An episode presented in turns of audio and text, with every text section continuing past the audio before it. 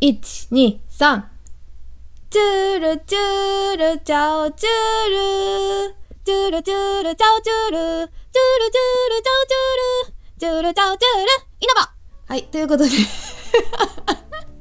本日の研究テーマは、いなばのキャットフードです。ということで、今日はブランド縛りなんですが、ちなみにいなばって企業スローガンというか、キャッチフレーズが、世界の猫を喜ばす丸っていうやつなんですけど、このネーミング調べしてみると、猫だけじゃなくて、てか猫よりもあるものを実は大事にしてるんじゃないかっていう、とある仮説がね、導き出されましたので、まあそれも含めて今日はお話ししていきたいと思います。よろしくお願いします。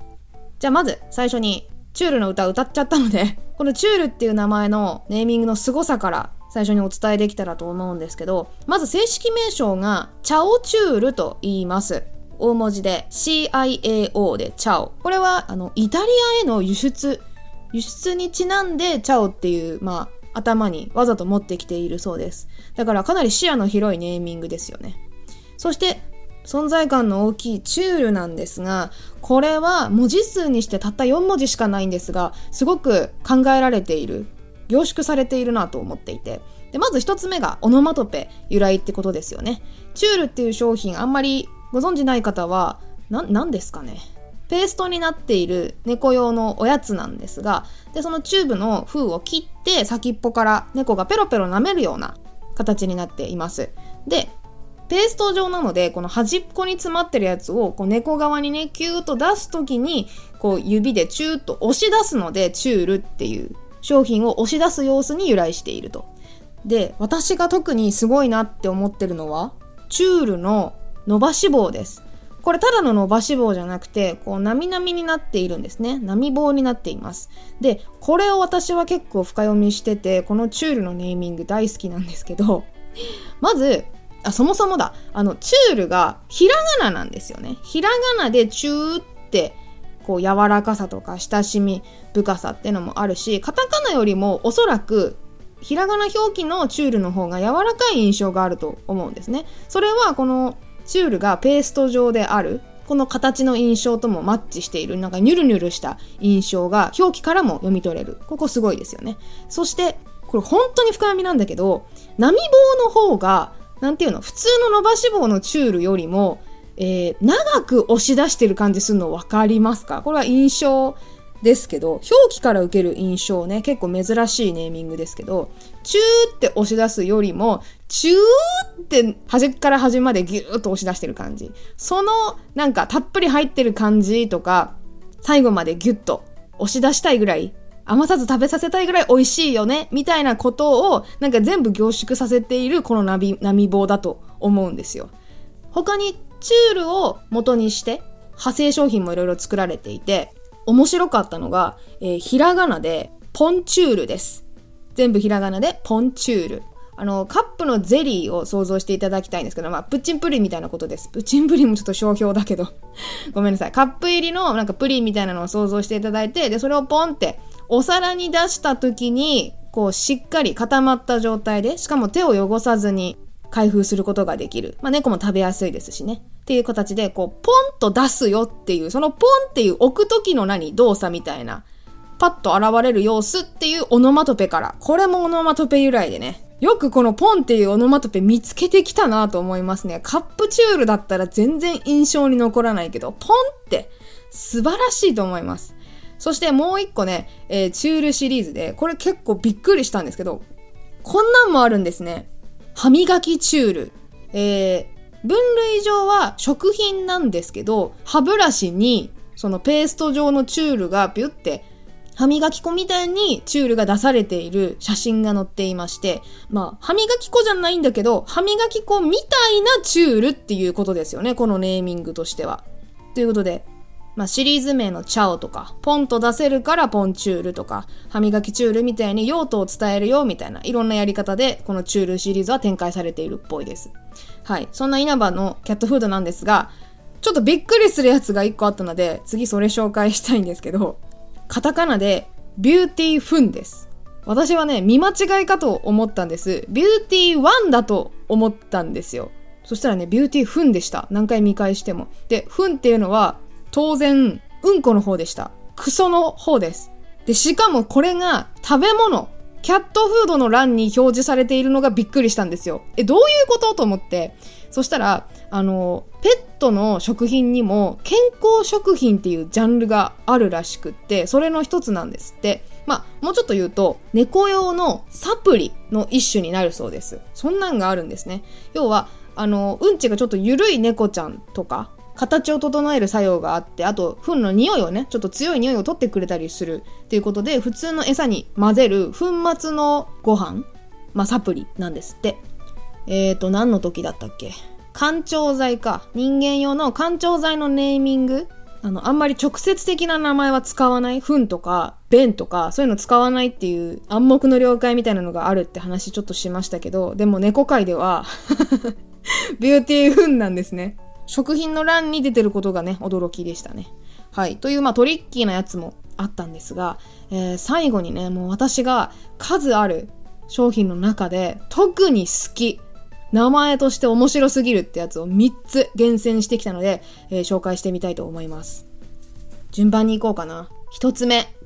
飛びつくです。ひらがなで飛びつく。これは秀逸ですね。動詞だけで終わらせてる名前はこれしかなかったです。しかもひらがななんですね。飛びつく商品説明欄には飛びつきたい美味しさっていう風に書いてあったので、これが由来だと思いますが、その、商品の情報を全部落としてるのがすごいですよね。っていうか猫って言葉喋れないから、その動作の中で猫が喜んでる感じに思える動詞を選んでくるのって意外とむずいと思うんですけど、かなり猫観察してないと、そしてボキャブラリーないときついだろうなっていうのは思ったので感心しましたね。で、次は、表記がシンプルにおもろかったっていうやつで、焼きカツオです。焼くが漢字で、カツオがひらがなです。焼きカツオ。なんか、ん？って思った方いらっしゃいますかね？鋭いです。そう。これ、焼きガツオって言っちゃいたくなるネーミングだと思うんですよ。日常生活してると。え、なんでガツオにならないんだっていうことなんですけど。で、これはですね、そもそも点々をつけたくなる、濁音にしたくなる理由としては、連絡という現象が日本語にはあるんですね。連なって濁ると書いて連絡です。何か2つ以上、2語以上が言葉が結びついた時に、後ろの言葉が、の始まりが濁る現象のことを言いますね。まあ、連絡については、あの、私の大好きなゆる言語学ラジオさんがえー、詳しくて面白いので、概要欄と、あと YouTube だったら今右上の方にね、リンクカードが出てると思いますので、行ってみてください。で、私も、これはどっちが多数派なんだろうと思ってアンケートを取ったら、YouTube の方では96%ぐらい焼きガツオでした。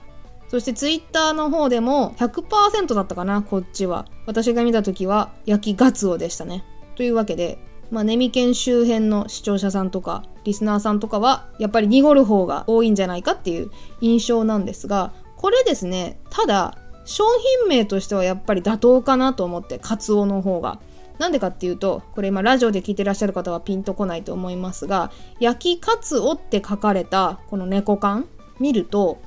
カツオが焼かれてるんだなって一発でわかるんですよ。ただこれがね、点々だとえ、ガツオって何ってなっちゃうんですよ。一発目見ると。声に出すと、ああ、焼きガツオかってなるんですけど、ガツオという魚はいないじゃないですか。だから目に飛び込んだ時、その瞬間って、えっ、ー、と、漢字の焼くプラスガツオでこうバラバラに見えちゃうと思うので、その時に点々があると、うんと目に飛び込んでくる情報としては邪魔なんですよね。だから、この焼くの方が、サブ的な情報なので、カツオを一発目に伝えるっていう意味で連絡させてはまずいということで、あえて取っているんだと思います。なるほど。パッケージにするときのことも考えて、ネーミングってしなきゃいけないのかっていうので、これは勉強になりました。で、ラスト。最後に好きな商品名。これがですね。はい。わがまま猫です。わがまま猫。これすごいのが、まあ、まず、この猫缶の猫餌のタイトルに猫って入ってるのも面白いんですけど、わがままの使い方が面白いなと思いました。例えば、複合名詞、わがままプラス何々っていう複合名詞の、えー、言葉、何があるかっていうと、わがまま娘とか、わがままみたいなのが思い浮かぶと思います。で、この時のわがままっていうのは、自分で好き放題言ってて、あんまりよろしくないなというネガティブな印象がそれを含んだ言葉だと思います。わがままっていう言葉がね。ただ、このわがまま猫に関しては、わがままな猫を甘やかしたいという飼い主の思いが、えー、書かれてないですけど、商品名の中に組み込まれていると思うんですね。で、さらに面白かったのが、これ、チュールの、犬版のチュールとかもあるんですよ。なんだけど、このわがまま猫に対応するようななんとか犬っていうようなタイトルのドッグフードはなかったんですよ。つまり、このわがまま猫に対応するような単語が犬バージョンはないってことなのかなって思ったんです。猫のキャラクターとしてあの、わがままでも許されるみたいな、そういうペットっていう意味でも、このわがままと猫って、ここしか結びつかない単言葉じゃないかなって思ったので、猫を知り尽くしてないと、この単語は絶対使えないだろうなっていうことですごい研究されてるのが伝わってきて、めちゃくちゃ面白い、興味深いなって思いました。はい。で、マジで辞書が欲しいと思いました こういう時にさ、あの、辞書ってさ、用例ってのが載ってて、そのさっき言ったわがまま娘みたいな、わがままの後ろに何が来ると、あの、来るのかみたいなやつが載ってるんですけど、そういうので引き比べすると、あ、やっぱり、あの、こういう使われ方してるのが多いから、このネーミングは特殊な例ですね、とかいう風に言えるんですけど、ちょっとそれができないので、私の想像のばっかで喋ってますけど、本当に申し訳ないです。いつかね、辞書が変えるといいなと思いますが。はい。というわけで、じゃあまとめ、このままいきたいと思います。さあ、今日は稲葉のね、キャットフード、紹介してきましたが、まあ冒頭にも言った通り、稲葉のスローガンは、世界の猫を喜ばすっていう素晴らしいフレーズなんですけど、ただ思ったのがね、今回調べてみて、稲葉は猫以上に大事にしているなって思うものがあって、それは猫を飼っている飼い主さんです。まあ当然なんですけど、猫は言葉がわからないから、その味とかね、形とか、餌の中身で勝負するしかないですけど、商品を売る時に関してね、ネーミングの中で訴えているのは、猫そのものじゃなくて、猫を飼っている飼い主さんの気持ちとか、ニーズに寄り添ったものがすごく組み込まれています。まあ、例えば、さっき言ったあの、わがまま。わがままで可愛いなとか。でもっと言うと、その可愛い猫に長生きしてほしいなとか、まあ、健康に関する願いですよね。これがあの、ビューティーフンとかにも、あの、現れているかなと思います。で、さらに、意外とこれあるのがね、飼い主側の、あの、手間とか、そういうものも軽減してほしいなっていうニーズがあるんですよね。飼い主には。例えば、手を汚さずに餌を出せると嬉しいから、ポンチュールみたいな、すぐ出せるよ、お皿に出せるよっていうような商品。まさに、えー、飼い主の餌やりの手軽さ、このニーズに密着したネーミングだと思います。っていうような、まあ、飼い主さんを猫の代弁者というか翻訳者みたいに仲介させる形で世界の猫を喜ばすっていうスローガンに向かっていけてるのかなってのは感じました。はい。というわけで、猫を今飼ってない私が言っても何の説得力もないんですけど 昔飼ってましたけどね。小学校の時とか飼ってましたけど、それもその時はまだネーミングに目覚めてなかったから、っていうか、その時まだ稲葉ないわ。稲葉のキャットフードないわ。なんか、去年10周年の動画出してたから、あのね、めっちゃいい動画だったんですよ。その、チュールの歌、チュールチュール、チャオチュールの歌が一生流れてて、で、映像がもう全国からね、募集した猫がチュール舐めてる映像が無限に流れるっていう、めっちゃ癒される可愛い動画があったので、概要欄貼っておきますんで 癒されといてください、皆さん。はい、今日の宿題です。はい。というわけで今回のお話面白かった、あるいは猫飼ってるよ、猫飼ってないけど猫大好きだよという方は、えー、YouTube でしたらチャンネル登録とかコメントとか高評価ボタンとかね、押していただけると励みになります。また、TwitterX でのハッシュタグをつけてのコメントも大歓迎です。タグはカタカナでネミ、ひらがなでケン、ネミケンをつけてツイートお願いいたします。それではまた次回。バイバイにゃー。